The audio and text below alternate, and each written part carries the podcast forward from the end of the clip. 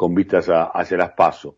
Uno tiene la intención que se vaya al fondo de la cuestión, ¿no? A las discusiones que, que realmente tienen que darse para intentar resolver en serio los problemas de los, de los argentinos. Se habla mucho de la producción y el, y el trabajo. Y de eso vamos a hablar con nuestro siguiente entrevistado, Carlos Muya, es empresario textil, es presidente de la Unión Industrial de, de Catamarca. Carlos Edgardo Chini te saluda aquí por Estado por, por Radio Cooperativa. ¿Cómo te va? Buenas tardes. Hola Edgardo, buenas tardes, gracias por llamarme. Al contrario, gracias por, por atendernos. Eh, bueno, Carlos, eh, venís avanzando en lo que tiene que ver con la construcción de lo que vos llamás una burguesía nacional, que tanto se necesita en nuestro país. Cuando este, recuperaste lo que se va a llamar Grafa, que no es otra cosa que grandes fábricas argentinas, eh, otrora este, situada, eh, yo crecí al lado de la Grafa, en, el barrio de Villa Porredón, en la ciudad de, Buenos Aires, y fue un símbolo en lo que tenía que ver con la producción y trabajo de aquellos años. ¿Cuánto de todo esto hoy puede volver a pasar, Carlos, en la Argentina de hoy? Bueno, a ver, este, yo conformo una sociedad con mi hermano y la verdad que nuestra visión, nuestra eh, eh, visión del, del, tema, que ojalá que se multiplique, que se replique. ¿Por qué? Porque cuando hablamos de la burguesía nacional, nosotros tenemos una visión de que, tiene que volver a ocupar los roles que otrora ocupó, ¿no? Nosotros teníamos empresas emblemáticas, eh, y no solamente empresas privadas. Cuando uno viaja, eh, se da cuenta que va a España, la telefónica de España es del Estado. Este, y los servicios de energía son del Estado. Si nosotros, en este momento, hubo una gran campaña que el Estado es ineficiente y es incapaz, pero en España, en Francia o en Italia, por nombrar algunos, por lo menos de lo que yo conozco, hay empresas que, que las maneja el Estado de servicios públicos. Después está la discusión si le corresponde o no le corresponde al Estado. Pero a ver, ¿qué te puedo nombrar del ámbito privado? Eh, Loma Negra, productora de cemento, Minetti, este, o Corsemar en Córdoba, que pertenecen a consorcios internacionales. La verdad que este, nos gustaría, nosotros desde el interior tenemos una visión y una mirada distinta, y cuando un empresario nacional tiene los pies puestos y la cabeza en este país, piensa distinto que un accionista que tiene a lo mejor su radicación para saber en qué lugar. Y esto no tiene que ver con que ojalá vengan muchos accionistas extranjeros, ojalá vengan muchos capitales, inversores a generar puestos de trabajo. Simplemente que eh, me gustaría ver renacer a la industria nacional y esta es una cuestión de deseo. eh, 45% del paquete accionario de Santista Argentina, ahí te referías con el tema de compartir la empresa con tu hermano, Carlos. No, no, nosotros, este, a ver, hace 40 años que estamos radicados en Catamarca, nuestra empresa es Confecat, Sociedad Anónima, nosotros tenemos 700 personas trabajando, somos el mayor empleador en la provincia de Catamarca, tenemos tres plantas en, La Rioja que dan trabajo a 200 personas, producimos indumentaria de trabajo y calzado de seguridad bajo la marca Ombu. Es decir, Grafa eh, o Santista es uno de nuestros principales proveedores y nosotros somos uno de nuestros de sus principales clientes. Por lo tanto, digamos que eh, hicimos una integración en, la cadena de, de, de insumos y, y bueno, ahora dueños de la tela con la cual producimos nuestra indumentaria y somos dueños de la marca con la cual comercializamos nuestra indumentaria y nuestro calzado. Cuando recién te referías al tema del Estado y el capital privado, digo, eh, lamentablemente hubo varias oportunidades en las cuales se intentó generar ¿no? una tarea conjunta de dos partes. Por un lado, el Estado asumiendo algunas cuestiones del privado o el privado también asumiendo algunas cuestiones del Estado bueno, el caso de, Grafa con, con Bungibor fue eh, paradigmático en la primera etapa, muy corta, por cierto, del gobierno de, Carlos, de Carlos Menem. Eh, también la gestión anterior, como este, viniendo del capital privado, eh, accediendo a responsabilidades del Estado y que muchas de las cuales han quedado truncas porque de hecho se encerraron muchas empresas y, muchos puestos de laburo. Digo, ¿qué tendría que pasar en la Argentina para volver a recuperar esta idea de empresas este, propias, con fuerte desarrollo, con capacidad de generar este, valor agregado en sus exportaciones y también de recuperar el mercado interno, ¿no? Bueno, a ver, eh, hay que generar este, las condiciones macro para que la inversión se pueda desarrollar y tenga un horizonte a la vista. Hay que modificar las condiciones de, trabajo. Eh, cuando nosotros hablamos de que las condiciones de trabajo se deben modificar, algunos interpretan de que lo que estamos buscando es precarizar. Y yo te podría decir que precarizar es darle este, a un ciudadano de esta, de esta nación este, un, un, bono de 15 mil pesos o de 20 mil pesos, eso es precarizar. Y precarizar es el empleo negro, que es el 50% del el empleo que existe hoy en, en, nuestro país. Eso es precarizar. Entonces, cuando nosotros hablamos de, liberar la fuerza eh, este, de, creativa que tiene el empresariado, decimos, sí, ¿por qué no vamos a otro esquema de contrato laboral donde se nos permita contratar libremente y si necesitamos prescindir de la mano de obra, prescindir libremente mediante un seguro de desempleo. A ver, existe, por ejemplo, el gremio de la construcción, y que yo sepa, existe hace muchísimos años en la UOCRA, y funciona perfectamente. Entonces, ahora, si vos decís que hay que, este, si tomás un empleado no lo podés este, echar, y si lo echás tenés doble indemnización, que, que esto, que aquello, que lo otro, y son todas negativas y son todas pálidas, entonces la verdad que al empresario le cuesta tomar la decisión de generar empleo en blanco y algunos optan por decir, bueno, son marginales o este, trabajar horas extras o trabajar los feriados o trabajar los sábados entonces, de pronto hay este, un obrero que tiene 300 horas en el mes y otro que no puede completar ni siquiera 20. Esto no es una sociedad igualitaria.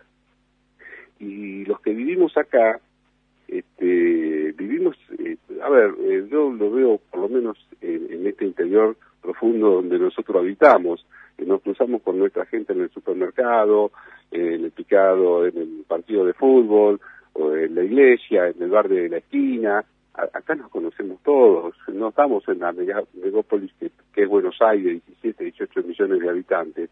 Entonces, este, eh, vemos y pensamos de manera distinta. ¿Por qué siempre en el mismo esquema? ¿Por qué siempre que queremos probar algo se nos acusa de que queremos precarizar? Precarizar es lo otro. Ahora, eh, en verdad, cuando se ha intentado flexibilizar en una intención de generar reformas laborales, incluso acompañadas por, en el último tiempo, por alguna intención de algunos sindicatos del tema de abrir los convenios colectivos de trabajo, lo que se quedó también fue a mitad de camino, digo, porque hoy por hoy hay estadísticas, no, la realidad misma está mostrando una caída muy fuerte del poder adquisitivo, Tan así que muchos trabajadores que hoy por hoy se encuentran en relación de dependencia no logran sortear este, la línea de flotación que implica ser parte de, los sectores de pobreza, ¿no? Eh, ahí también hay como asignaturas pendientes. Y bueno, sí, está bien, pero el Estado tiene que tener un rol de conductor. Si nosotros lo vemos, ¿por qué los demás no lo ven?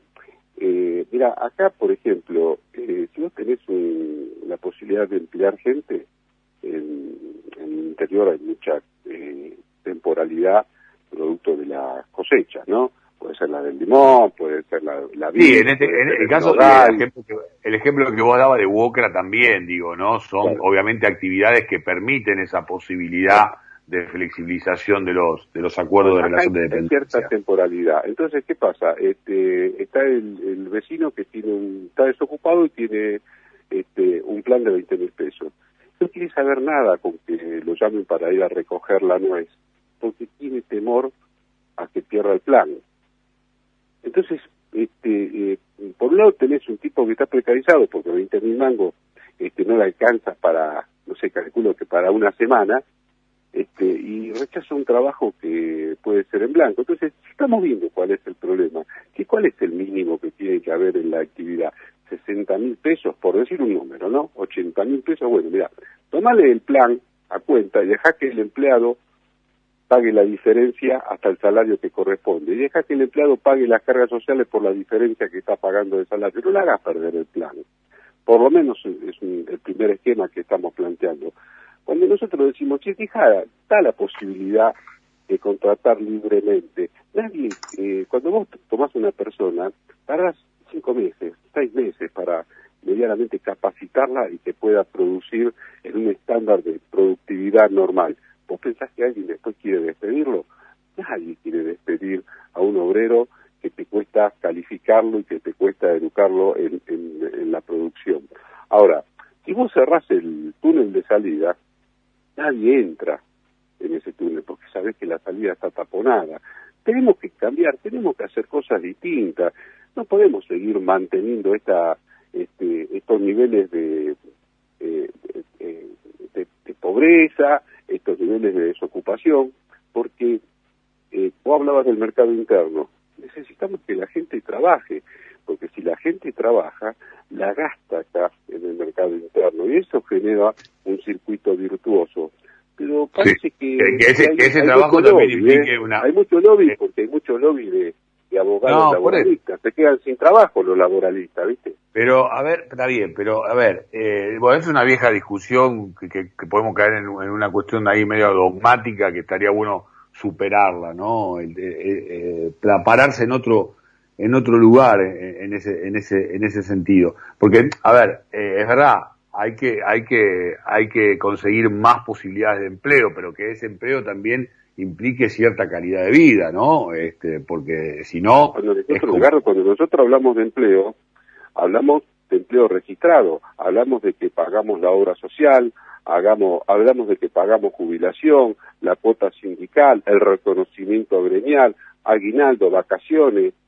Hablamos de empleo en blanco. Lo único que decimos que si las cosas no funcionan, no podés obligar al empresario que siga manteniendo la nómina salarial a costa de que se pueda fundir. Tiene que haber un seguro de desempleo que nosotros mismos pagamos, porque vos lo podés pagar con el 7% sobre tu nómina salarial. Entonces, eso genera un fondo y un seguro de desempleo que lo maneja el Estado. Ahora, si no probamos, Muchas veces nosotros decimos, mira, ¿por qué no prueban con Catamarca y La Rioja? Total, no movemos el amperímetro de nadie, viste que somos provincias chicas.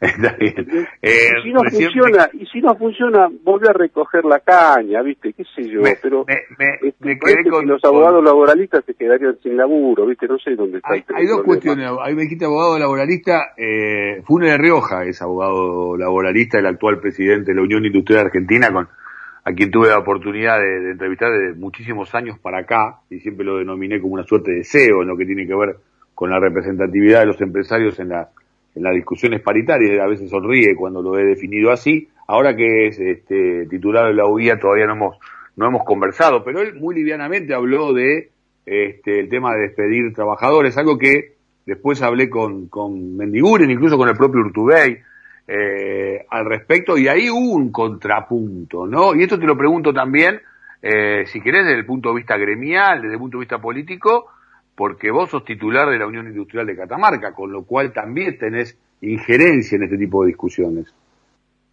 Ya, no solamente presido la Unión Industrial de Catamarca, sino que conformamos un INOA, que son las uniones industriales del norte argentino. Somos ¿Y qué opinas de la conducción de, eh, y estas palabras de, de Rioja en todo este sentido. Eh, mira, nosotros este, es, como que tuvimos la interna, este, en la interna ganó Daniel y hoy el presidente de la Unión Industrial es Daniel y nosotros somos, este, estamos asociados a la Unión Industrial Argentina, somos parte de la Unión Industrial Argentina, así que este, pretendemos de que haya, haya una buena gestión y no queremos caer en ninguna grieta. La verdad que este, bastante tenemos este de, para dividirnos en, el país como para generar una nueva grieta. Eh, esperemos que le vaya bien, esperemos que puedan este, tender puentes con el, con, el gobierno. Pues sabés que, que nosotros, los gremialistas empresarios, decimos que somos siempre oficialistas, porque bueno, poder romper puentes con el gobierno, sea cual fuese el gobierno. Este, ya todo nos interesa eh, eh, que nuestro país salga adelante, y en esto coincidimos hasta con los, con los gremialistas. Nosotros queremos que el obrero eh, esté reconocido, que tenga un sueldo digno, lo mismo que pretende el gremialista, porque porque lo gasta acá en este país, no lo va a gastar a, Chile o a Brasil, lo gasta acá. Y eso genera el, estado este, de, multiplicidad y, el dinamismo económico que, hace que, la economía este, se multiplique, ¿no? Entonces, verdad que eh, eh, son más las cosas en las que podemos coincidir que en las que no podemos coincidir. En muchas cosas, vos lo nombraste al, Vasco Bendiguren, es un amigo de hace muchísimo tiempo, él conoce eh, nuestra empresa en, Catamarca y, y, sé que tiene la mejor de las visiones sobre lo que significa el interior y el federalismo, que es otra de las cosas por las que tenemos que luchar, lo dice el presidente. Seguir expulsando gente del interior a los conurbanos bonaerenses. Tenemos que retener a la gente en las provincias, entonces este, hay que generar condiciones para que la gente se pueda quedar en la provincia. Lo dijo el presidente, estuvo hace 10 días en Catamarca en nuestra empresa y dijo, el catamarqueño tiene que tener derecho a crecer, a estudiar y a desarrollarse en su propia provincia, no tiene por qué emigrar, terminemos con la migración. Ahora, cuando nosotros expulsamos mano de obra de Catamarca o del Chaco o de Tucumán, terminan en los cordones de, de los este, sí, de las grandes urbes, sí. De las grandes urbes. Entonces ahí, ahí tiene que ir el Estado y poner escuelas, hospitales, ambulancias, patrulleros. Che, ¿por qué no volcamos esa misma plata en sostener los puestos en el interior? Porque no es lo mismo producir a 1.500 pues, eh, kilómetros de distancia que producir en Pilar, en Monte Grande o en La Plata, por decir algo, ¿no? Estoy un poquito seguido de tiempo. Federal de país. Eh, pero estoy seguido de tiempo y ya tendría que haber ido el corte publicitario, pero yo no quería dejar de preguntarte tu opinión sobre la, el riesgo que implica también en un mercado deteriorado, ¿no? Como el que hoy se encuentra en casi todas las actividades industriales, eh, el peligro de, los monopolios, el peligro de la concentración en pocas manos, ¿no? Eh, porque también eso puede traer a algunas situaciones de anomalías hacia eh, el funcionamiento tanto del mercado interno y la posibilidad exportadora. Y para eso tiene que haber un, Estado inteligente que sepa regular y evitar ese tipo de situaciones, no hay otra. Yo no quiero un Estado eh, que persiga y ahuyente a los inversores, sí que se pare en el lugar indicado, en el momento indicado. Carlos, gracias por esta comunicación, eh, que termine muy bien el día. Gracias a ustedes, que tengan una buena jornada, buenas tardes. Carlos Muya, empresario textil, presidente de la Unión Industrial de Catamarca, pasó por aquí por estado de alerta, pasó por aquí por la radio cooperativa por la 770, tanda, ya venimos.